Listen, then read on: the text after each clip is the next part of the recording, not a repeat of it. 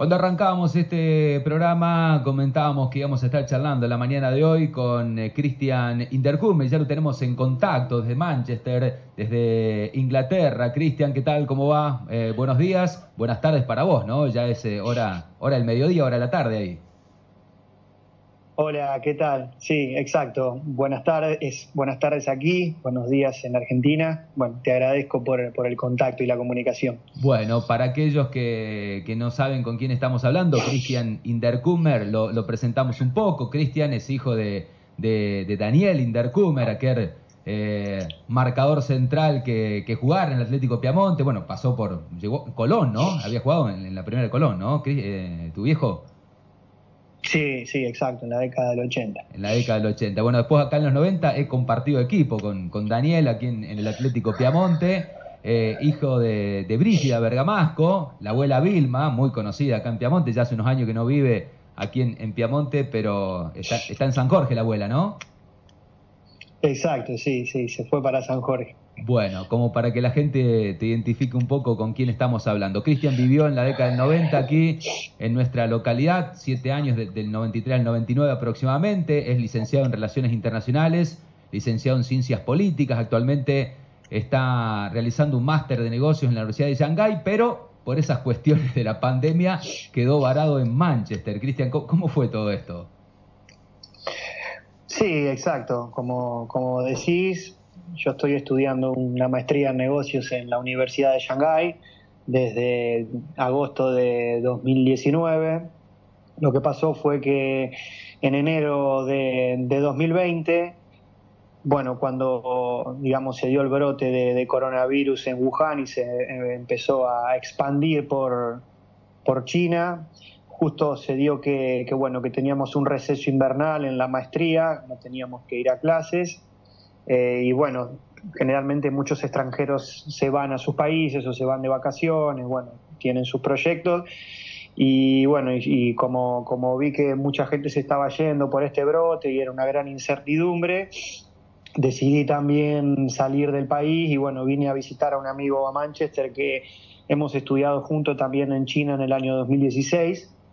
Y bueno, justo se dio el, brote además del coronavirus en, eh, en un momento clave de China, ¿no? Todos los años, que es el Año Nuevo Chino, donde la mitad de la población china, entre 600 y 700 millones de personas, se movilizan dentro del país para celebrar el Año Nuevo Chino, que no coincide con el Año Nuevo nuestro. Tienen otro calendario. ¿Cuándo y es? Eso incluso pudo haber agravado. Es, depende, tienen otro calendario, pero generalmente suele ser las últimas semanas de enero, primeras, primeras semanas de febrero. Y bueno, y eso pudo haber agravado muchísimo más aún la situación del coronavirus, porque bueno, la mitad de la población china, que estamos hablando de 600, 700 millones de personas, se moviliza dentro del país para celebrar el Año Nuevo Chino, que es una de las semanas de oro del continente, del país de China. Eh, bien, y, ahí Cristian, vos, bueno, vos, permanecés en Manchester, tenías que volver y, a raíz de que estaba a full lo, lo del brote, no, no volvés y te quedás ahí en, en Inglaterra. Sí, sí, yo aquí es una situación temporaria simplemente, eh, porque bueno, vi que, que, en China a lo mejor la cosa no se iba a poner tan amena y decidí salir con muchas personas, pero nadie imaginó que esto iba a tener la, trascendencia y las consecuencias mundiales que está teniendo, ¿no? Porque anteriormente hubo otros brotes eh, de estos virus respiratorios o de estas enfermedades, como por ejemplo el MERS, en Corea del Sur el año pasado, el SARS en 2002, 2003 también en China, pero que no se expandió tanto como esta vez. Y bueno, eh, realmente que es una, es una sorpresa y es realmente una situación muy difícil que, afronta el mundo y que, incluso es, fue un poco inesperada en su momento. Bien, vos, estabas ahí en, en, Shanghái, eh, esto nace en Wuhan, en, la ciudad de, de Wuhan, eh, y ¿se veía al principio como que era solo un problema de, esta ciudad o, ya enseguida se veía que se podía complicar a, todo el país? Mira, eh, la ciudad de, la ciudad de Wuhan es, la, capital de la provincia de, Hubei, están más o menos en el centro de China, unos 800 kilómetros de Shanghái, que no es tanto para las, las distancias de China. Aparentemente los primeros casos del coronavirus surgieron en octubre, noviembre de 2019. Un médico chino alertó sobre la situación que, estaba surgiendo un nuevo virus. Luego, bueno, eh, tuvo algunos inconvenientes con el gobierno de China, ¿no? Y por, esta alerta, y, bueno, pero las, el, el, juego de la política internacional ¿no? y las acusaciones cruzadas siguen estando incluso hoy en día, donde países de Occidente, principalmente el régimen de Trump, eh, acusa a Estados Unidos, a China de que bueno, de que ocultó información, de que no alertó a su debido momento para prevenir peores consecuencias, mientras que por otro lado el gobierno chino, algunos diplomáticos incluso han mencionado que eh, fue el, el, gobierno de Estados Unidos el que llevó el virus a Wuhan en los Juegos Militares Mundiales en octubre de 2019 que se desarrollaron en la ciudad de Wuhan. Así que hay, un poco de todo, ¿no? Yo te acuso a vos, vos me acusás a mí y, sí, incluso se hablaba de que podría ser un virus creado en un laboratorio, también se mencionó en un momento, cosa que los especialistas desestiman, ¿no? Sí, sí, eh, las acusaciones cruzadas van a seguir estando incluso con el correr de los años, eso forma parte de lo que es el diagnóstico. Eh, yo camino las calles del interior de China porque incluso he vivido dentro de, en otras ciudades y provincias del interior de China anteriormente y bueno, existen estos mercados y es probable que haya surgido el virus allí en China. Pero eso, eso es parte del diagnóstico y uno no puede quedarse toda la vida en lo que es el diagnóstico de la situación, ¿no? Porque es como en los demás aspectos de la vida, cuando uno diagnostica, después tiene que pasar a la acción y mitigar el impacto, prevenir situaciones aún peores, porque si nos quedamos simplemente en lo que son las acusaciones, la culpa, eso lamentablemente en estas situaciones no soluciona nada. Claro, sí, seguro, seguro, ya está. ¿eh? Hay que dejar de lado eso y pasar a, la acción como para poder erradicarlo ahora este virus, eh, trabajar en la vacuna, trabajar en, cuestiones más, más positivas. Eh, un, tema es que, claro, por ahí es imposible cerrar un país, ¿no? Cuando empieza un virus, aparte que nadie tenía las nadie sabía la dimensión que iba a tomar esto, como lo dijiste vos antes, ¿no? Si no, por ahí cerrás China y, el virus quedaba ahí, pero bueno, imposible saberlo en ese momento. Sí, exacto. Como vos decís, eh, al principio parecía una cosa que, no iba a trascender demasiado, que podía llegar a ser algo de, bueno, de Wuhan o de la provincia donde está Wuhan o algo incluso de China o que se quede en el sudeste asiático.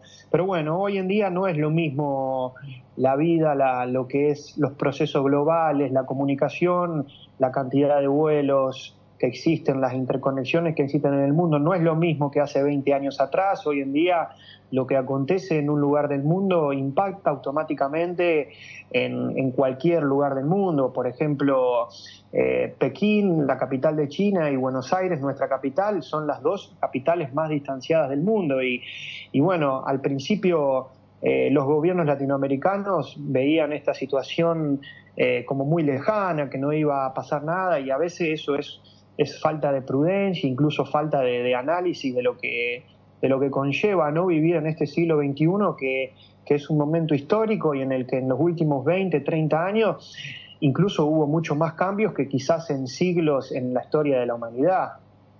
Sin dudas. Eh, ¿qué, sabes actualmente? Porque se hablaba de algunos rebrotes en, en China del COVID. ¿Sabes algo? Sí, hubo, hubo rebrote en, la capital de China, en Pekín, en un mercado también de, estos animales frescos, que es muy común, es muy común en, en, China, y no solamente en China, sino en países asiáticos, principalmente del sudeste asiático, estos mercados frescos. Aparentemente hubo un rebrote allí, en el sur de Pekín también, donde han aislado nuevamente, ayer estaba justamente viendo una noticia han aislado a 500.000 personas nuevamente. Por eso, China está reactivando su economía, ya está en una fase mayor. Incluso algunos, algunos hablan de que se está desarrollando una vacuna también en China, pero con muchísima prudencia. Nosotros, por ejemplo, los que salimos de China, la mayoría de la gente no puede volver a China. Hemos estado estudiando online eh, y bueno, el, mundo está con, mucha, con mucha prudencia.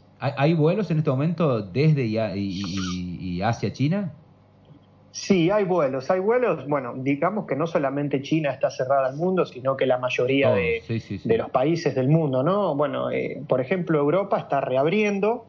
Hace unos días comenzó a reabrir sus fronteras, pero simplemente para el turismo interno europeo. Ujú. Personas de la Unión Europea, del espacio Schengen, del espacio económico europeo, incluso países que no corresponden a la Unión Europea, con los protocolos correspondientes. Ahora la Unión Europea va a abrir desde el primero de julio, aparentemente, las fronteras para el turismo internacional, pero solamente para 15 países.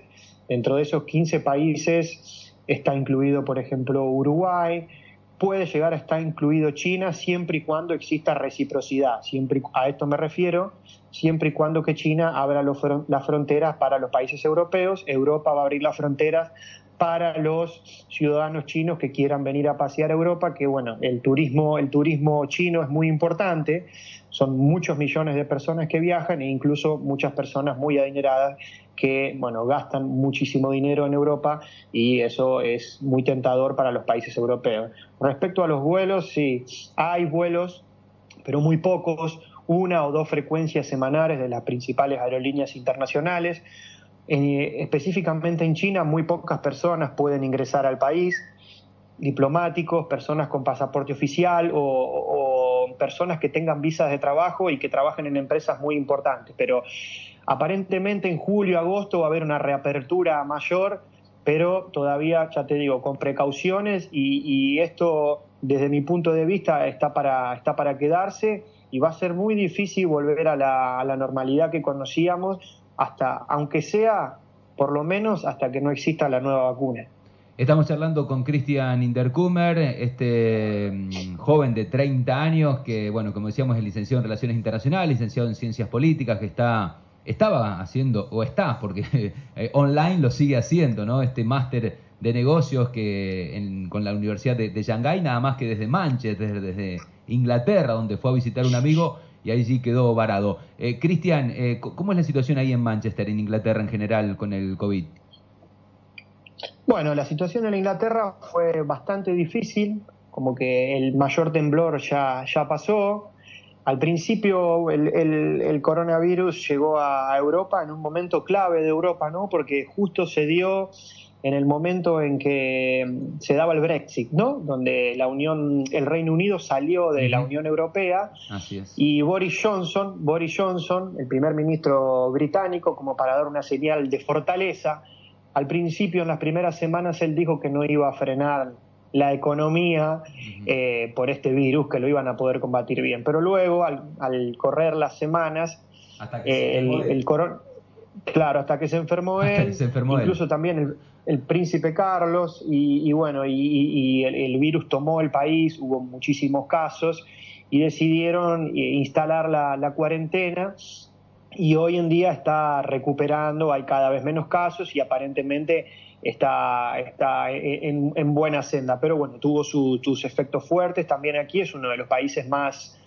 más contagiados, si bien el gobierno británico, bueno, eh, cuidó a los trabajadores, eh, por ejemplo, a, a mi compañero aquí y, y a todos los trabajadores le siguió pagando el 80% del sueldo sin que vayan a trabajar y, y, bueno, aparentemente el impacto no sería tan fuerte, pero todo esto está por, por, por, por verse en los próximos meses. Bien, la, la vida cómo es hoy ahí en, en- en Inglaterra en general? ¿Hay vida normal o, no? Bares, restaurantes, me refiero. Sí, es casi normal. En realidad los bares y los restaurantes están por abrir en las próximas en la próxima semana. Se está hablando de que la próxima semana va- van a abrir lo- los bares y, lo- y los restaurantes, pero después la cuestión fue progresiva. Al principio se impuso una cuarentena estricta. Eh, en realidad siempre en Inglaterra siempre se pudo salir a trotar, siempre, siempre se pudo salir a trotar. Luego empezaron a, abrir un poco más eh, la- las restricciones a levantar restricciones y ahora ya hay varios comercios abiertos y de la próxima semana va a haber más eh, restaurantes y bueno y cafés y, bueno y bares nocturnos y todo ese tipo. Bien, Eh, estamos charlando con Cristian Inderkummer. Eh, Cristian, vos, eh, bueno, eh, Sí. viviste en Piamonte, después te fuiste a, a San Jorge. Eh, in- y re- te recuerdo tu etapa de futbolista. Hiciste inferiores en, en Rafael y Central, ¿no? En- en- ¿Estuviste en algunos años ahí? Sí, sí, hice, jugué, bueno, cuando era chiquito jugué ahí en, Piamonte, después me fui a, jugar a San Jorge, después sí, jugué un tiempo en Rosario Central, Atlético Rafael, y bueno, incluso en tiro federal un tiempito cuando estaba en la B Nacional, pero después me puse a, después me puse a estudiar en 2010 en Rosario. Bien, eh, después de Rosario te, te recibís, ¿te vas a Buenos Aires, Cristian? No, mi, primero, bueno, yo estudié, arranqué en Rosario a estudiar y en 2013 me fui, me fui becado y estudié en Brasil. Eh, estudié en 2013 en Brasil, arranqué ahí la carrera internacional. Luego estudié en 2014 por otra beca del Banco Santander en España, en Madrid. Y después en 2015 trabajé, sí, tres meses en Buenos Aires por una pasantía del gobierno de la ciudad de Buenos Aires, un concurso en realidad que se llamó Experiencia Buenos Aires, donde hubo 10.000 postulantes y el gobierno de la ciudad de Buenos Aires seleccionó a ocho personas, entre ellos estaba yo.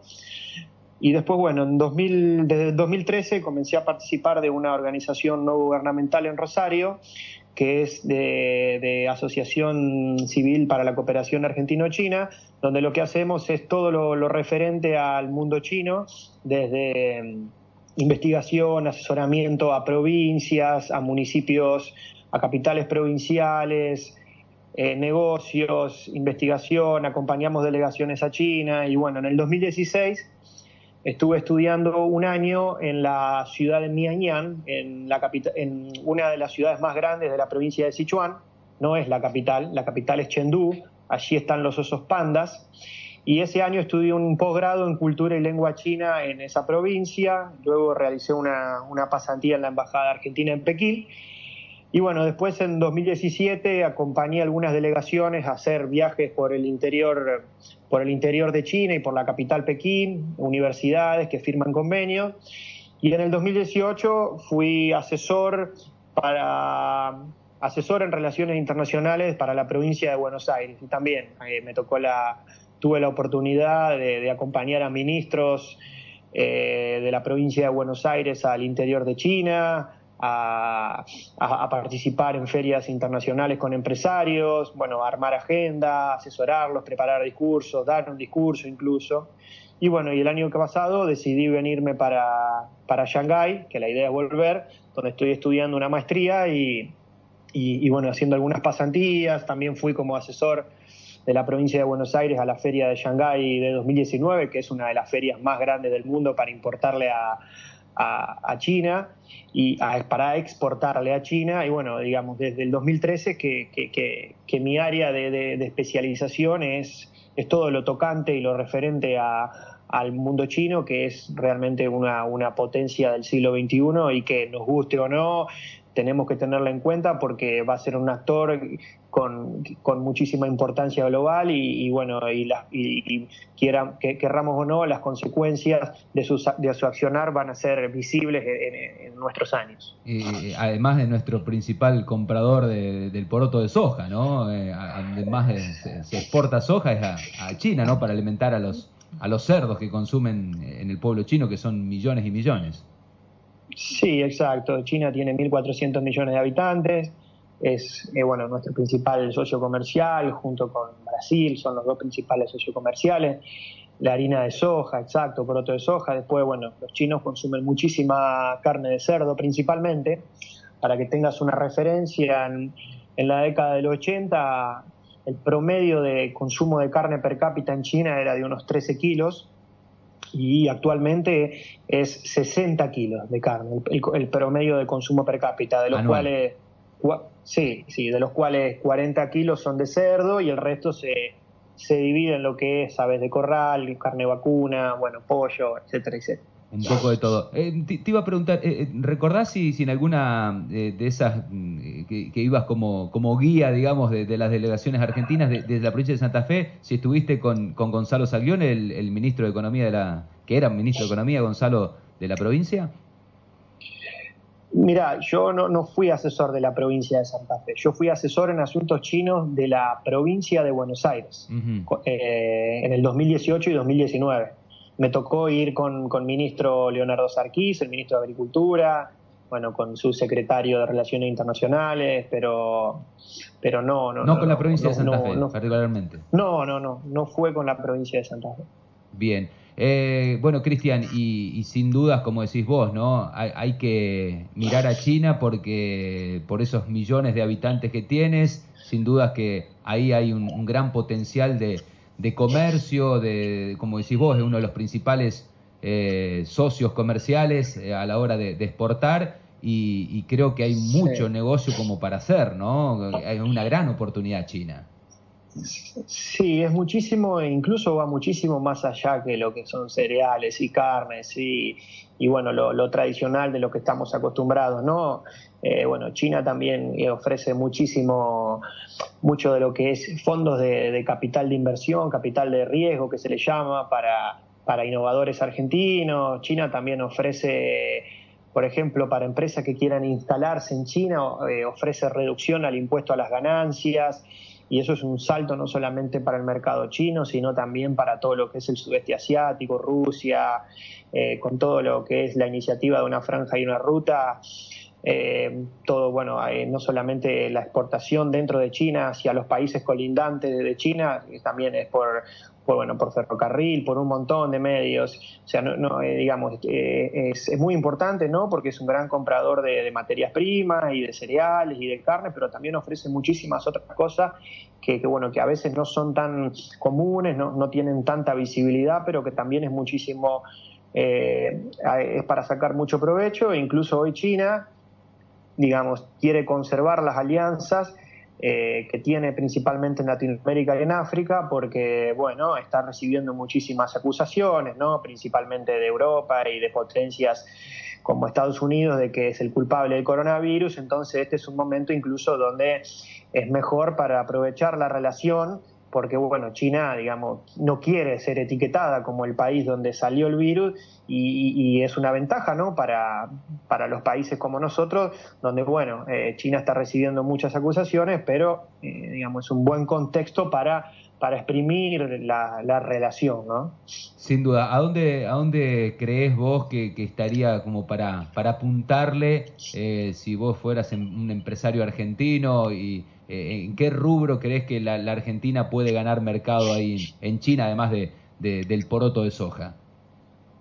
No, bueno, eh, como, te estuve comentando, la oportunidad está bueno, en, lo que es la soja y sus derivados, principalmente, pero también últimamente se han firmado diferentes protocolos fitosanitarios con China, como por ejemplo arvejas, como por ejemplo cerezas, también se están exportando algunos limones, eh, eso en lo que es el sector agropecuario y después, bueno, en lo que es todo lo, que es más tecnología, más innovación, eh, bueno, a China le preocupa muchísimo lo que es el rendimiento de su tierra, eh, la seguridad alimentaria de su población y, bueno, emprendedores, biotecnólogos, ingenieros agrónomos que tengan soluciones innovadoras para los desafíos mundiales del siglo XXI estoy seguro de que China lo, financia y de esa forma uno puede crear y salpicar de riqueza y de beneficio y de progreso eh, incluso a nuestras regiones en, Argentina, ¿no? O incluso internacionalizar empresas que se instalen en China y,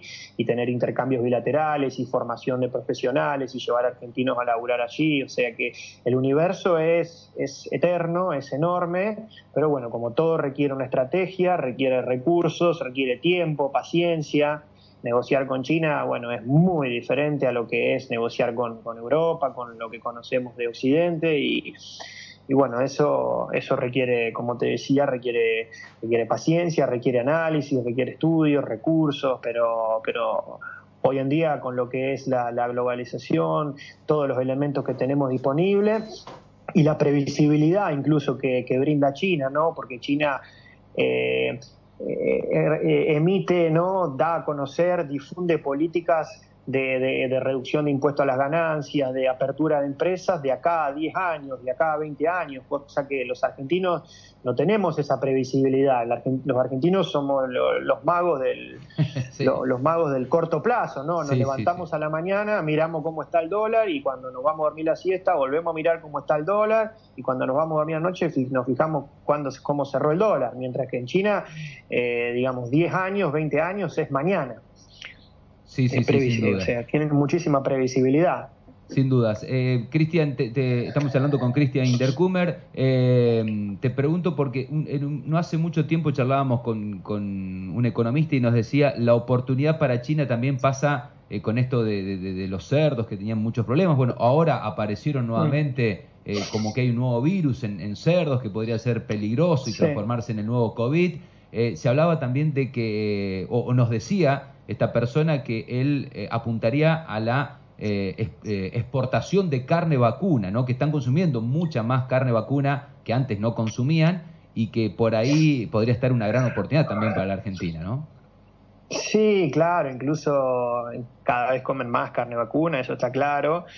Cuando a mí me toca caminar por las calles de China, lo, único que me, lo único y, lo que me dicen de Argentina es el fútbol, es Messi, Maradona y, la carne y la soja, ¿no? Digamos, somos muy famosos por eso. Y en las ciudades grandes de China, son todas grandes, la ciudad de China, pero las ciudades más internacionales, eh, las ciudades más internacionales de China, como por ejemplo Shanghái, Pekín, eh, los chinos que son más adinerados gastan mucho y consumen, no quieren consumir eh, de forma, de hábitos internacionales, occidentales, y bueno, ahí realmente se puede hacer mucha diferencia, pero incluso también eh, a, la, usanza china, ¿no? de la forma china, también se le puede vender carne para, para el interior de China, porque imagínate que bueno, las provincias chinas tienen 50, 60, 70 millones de habitantes, 80, eh, una ciudad mediana china, mediana chica, como una que me tocó vivir a mí anteriormente, tiene, tiene 5 millones de habitantes, o sea, estamos hablando de números desorbitantes. Mm, Así que la oportunidad está, está latente. Lo que sí, bueno, después de, del coronavirus, de estos nuevos virus, como mencionabas, del cerdo, que, aparentemente puede haber uno nuevo, y todo eso. ¿Qué, qué, sabes al respecto, Cristian? no, bueno, lo que estuve viendo es que, que que, hay un nuevo virus, eh, un, nuevo virus respiratorio, ¿no? que proviene de los cerdos, que es muy parecido a la gripe porcina que se dio en 2009, bueno, que, podría eh, eh, estar en algunos, en algunos humanos, ¿no? pero lo tienen más o menos controlado, están controlando la situación. lo, que, lo que sí, es esta situación y, y, bueno, toda esta sensibilidad que tenemos en el 2020, todos estos procesos, bueno, pueden generar, pueden generar que las medidas fitosanitarias, el proteccionismo, viste, a lo que es eh, el comercio internacional, pueda, ¿viste? pueda aumentar. Hace poco salió una nota en Infocampo que, que, publiqué sobre, sobre eso, donde, bueno, justamente decía eso, que las medidas y el proteccionismo podrían incluso aumentar, por las medidas fitosanitarias me refiero, y, pienso que incluso las relaciones pueden desregionalizarse, eh, tomarse más bilateralmente, ¿no? Eh, eh, me refiero a no tanto en bloques económicos como Unión Europea, por eso salió el, Reino Unido, no tanto a lo mejor como Mercosur, pero sí más lo que son relaciones bilaterales. Esto es porque, bueno, cuando hay crisis económicas o de todo tipo, las sociedades tienden a volverse más conservadoras y eso hay variados ejemplos en toda la historia de la humanidad. Eh, Cristian, ¿por qué crees, no, es tu tema por ahí, habría que preguntarle a, algún especialista en, infectología o en virología, pero digo, ¿por qué crees que, se da esto de los virus que aparecen en, los animales? ¿Tienen muchos animales, viven muy hacinados, eh, viven, ¿cuál es el problema de, que salen virus de animal que no se da en otro lado?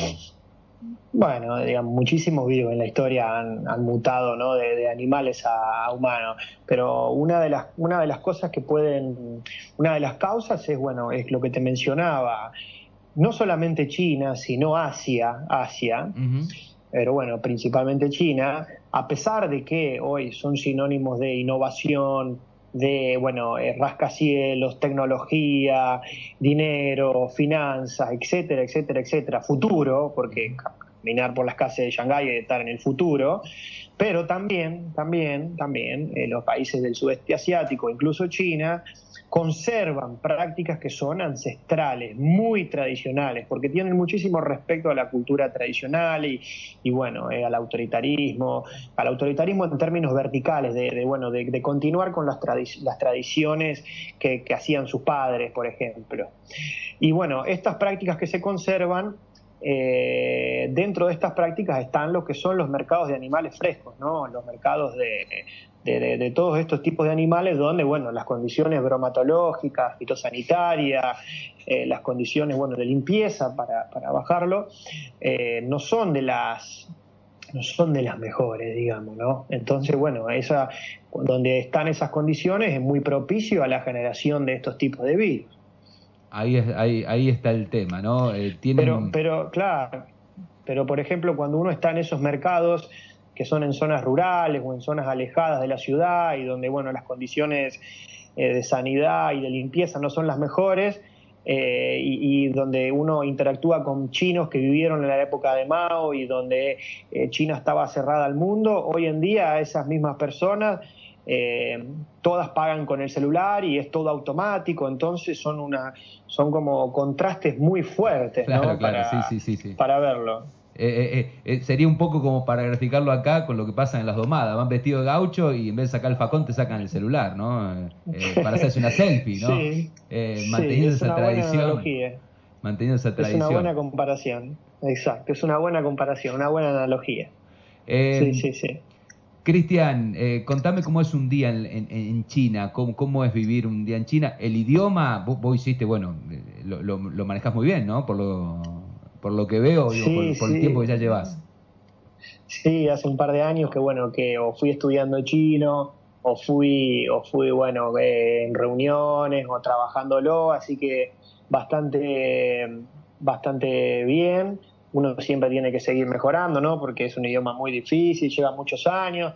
Pero bueno, según lo que vos me, me tu, tu, consulta, ¿no? Eh, un, un día en China es, a ver, China es tan grande que, uno no puede decir conozco, conozco China, porque es muy grande y la, y la pensemos que es tres veces más grande que la superficie de Argentina y tiene 30, 40 veces más de población. O sea que a lo que quiero decir con esto es que hay, hay que tener mucho respeto con China, porque no es lo mismo estar en Shanghái donde vos estás en una ciudad internacional y donde vos podés vivir como vivís en Buenos Aires o en cualquier ciudad Argentina, eh, hablando español con tus amigos, porque hay mucha, mucha comunidad internacional, pero también es, según la región, tenés, a cada región que vas tenés dialectos, diferentes idiomas, en China se comenta que hay 300 lenguas y 56 etnias, o sea que es muy es muy dinámico y muy diferente y cada región tiene su lógica. No, no quiere decir que porque uno conoce Shanghái, Pekín o Cantón, conoce China. No, China va muchísimo más allá que eso. Te puedo comentar, por ejemplo, cuando viví en 2016 en el interior de China, en una ciudad de 5 millones de habitantes, donde bueno, había 200 o 300 extranjeros y muy pocos hispanoparlantes, unos 10, 15 en toda la ciudad, y bueno, mi día ahí sí era era bastante complicado al principio porque era la, provincia donde más se come picante en China, donde uno no, podía, yo todavía no sabía hablar muy bien, no podía comunicarme, no sabía qué comer, eh, tenías problemas de todo tipo y, bueno, pero uno va, uno va sobreviviendo y luego de eso otras cosas parecen mucho más fáciles y también es muchísimo valor agregado porque uno al estar relacionado con con, personas del interior de China donde incluso nunca han estado relacionados con el mundo exterior, puede llegar a comprender ¿no? que hay otro mundo paralelo que, que, no tiene nada que ver al que conocemos nosotros de Miami, Estados Unidos, el Caribe o Europa, ¿no? y, donde también hay lugares hermosos y, y vistas espléndidas y lugares culturales históricos y, y muchísima, muchísima, una dinámica muy diferente a lo que es la comida, los horarios de la comida, las formas de vestir, eh, las formas de ver la vida, la cosmovisión, etcétera, etcétera, etcétera. ¿El, inglés lo manejan o no? ¿El chino maneja inglés o no? No, no, es lo mismo que... Que el español. A ver, es lo mismo... No, no, es lo mismo que, por ejemplo, el inglés en la sociedad argentina. Hay gente que lo habla y gente que no. Eso, viste, depende de la formación de cada uno. Pero no es como Europa, digo, que la, mayoría por ahí maneja. donde vayas en, Europa, en inglés te tienen en todos lados, digamos. Ahí, ahí no. Sí, no, no, no, no, ahí no, digamos. Ahí es según la, eh, los antecedentes históricos de cada persona, según la formación que ha tenido. Y bueno, generalmente cuando uno está en el este de China, que es la zona más desarrollada, sí ahí, bueno, eh, digamos, hay mayor densidad de extranjeros e incluso mayor densidad de chinos que hablan inglés o intentan. Pero uno si se va al interior de China, hay muchísima menor densidad de extranjeros, de instituciones extranjeras, de empresas y también de chinos que hablan inglés. Hay muchos menos chinos que hablan inglés y ahí es más hostil, es más hostil porque hay menos variedad gastronómica occidental, hay hay, bueno, hay menos chinos con un poquito más de, mente aperturista, occidental, es mucho más difícil relacionarse, bueno, sí. Eh, mm, me imagino que habrás conocido la muralla china, ¿o no? Sí, la muralla china estuve algunas veces por, por acompañando algunas delegaciones eh, y también fui yo por mi propio medio, por turismo, y es una cosa eh, impresionante, hay diferentes formas de visitarla, bueno, sí, es, es tan grande que hay. Es, un lugar, es un lugar para recomendar, sí, claro. Tiene miles y miles de kilómetros. Impresionante, no, no, lo, que fue, ¿no? La, historia, es una historia dentro de la propia historia de, China, ¿no? La, muralla. Cristian, te agradecemos por, por estos minutos, que, que, fueron bastantes, hace como media hora que estamos charlando ya, pero bueno, eh, realmente es muy, muy interesante y todas estas oportunidades que, que, se, que se abren, ¿no? A partir de la pandemia eh, por ahí el, refrán, no hay mal que por bien no venga. Por ahí quien te dice que esta pandemia no, no, nos lleve a, comercializar más con China y, a ganar eh, en ese aspecto, ¿no? que, la, que la Argentina pueda recuperarse lo antes posible de una caída económica que esta mañana repasamos en los diarios, se va pronunciando en estos meses y ojalá que China pueda ser un socio importante para esa rápida recuperación que, todos deseamos. Sí, sí, la verdad que, bueno, eh, es, es, una lástima la situación en la que estamos viviendo, bueno, para todo el mundo y principalmente en Argentina, ¿no? Donde ya veníamos golpeados económicamente y, esta situación, bueno, va, va a salir, va a salir, eh, vamos a salir mal, pero hay muchas deficiencias estructurales, bueno, el índice de pobreza, inflación, pero bueno, es hora de, de reactivar los motores y bueno, ojalá que el gobierno tome medidas que que lleven, que podamos para, para, poder salir de la situación, pero también, bueno, lo, es fundamental el rol, el espíritu emprendedor y el rol de, lo, de los privados en esta, esta situación ¿no? de, tan difícil que está atravesando y que va a seguir atravesando Argentina. Cristian, ¿querés mandar algún saludo en particular? Sí, claro. Bueno, eh, primero te agradezco por el contacto y, y como mencionaste antes, este, a la abuela Vilma y, y a mi papá y a mi mamá y a mi hermano que, están en San Jorge y que se sumaron a la, a la radio para, para hacer el aguante como están siempre ellos. Juan, Ignacio está en San Jorge? Sí, ahora está en San Jorge por el tema de la cuarentena. Eh, eh, ¿Y el pase dónde está? Eh, él, bueno, ahora está en San Jorge a la expectativa de, lo que surja porque eh, bueno, lo agarró justo en un momento de transición y bueno, está, se está entrenando en, San Jorge. Bien, bueno, lo traemos para acá, para el blanco, si no, ¿eh? Lo traemos para acá, sí. Le, vamos a hablar, lo vamos, a traer para acá para que juegue acá en, Piamonte. Cuando vuelva al fútbol, no sabemos cuándo va a volver el fútbol, ahí está el problema. Eh, Cuando vuelva al fútbol. Bueno, le contamos, digo, le contó a la gente que Juan Ignacio, eh, eh, el hermano menor de, Cristian, que hizo inferiores en Vélez Arfield, hizo un, estuvo varios años, ¿no? En las inferiores de, de Vélez y, bueno, ahora eh, es como que quedó libre, creo, ¿no? O, está, está ahí en esa situación. Él hizo, él hizo, él hizo inferiores en Vélez y después jugó un año en Argentino Junior también. Ah, claro, el último año estaba, en Argentinos. Eh, bueno, le hacemos un lugarcito acá en el blanco si se quiere venir, para no perder el ritmo, aunque sea, le hacemos un lugar. Que no se preocupe. Gracias, Cristian. Bueno, un abrazo enorme y, bueno, por ahí en, cualquier momento te volvemos a molestar como para, para consultarte algún tema internacional. Bueno, bueno, muchísimas gracias, que tengan buen día.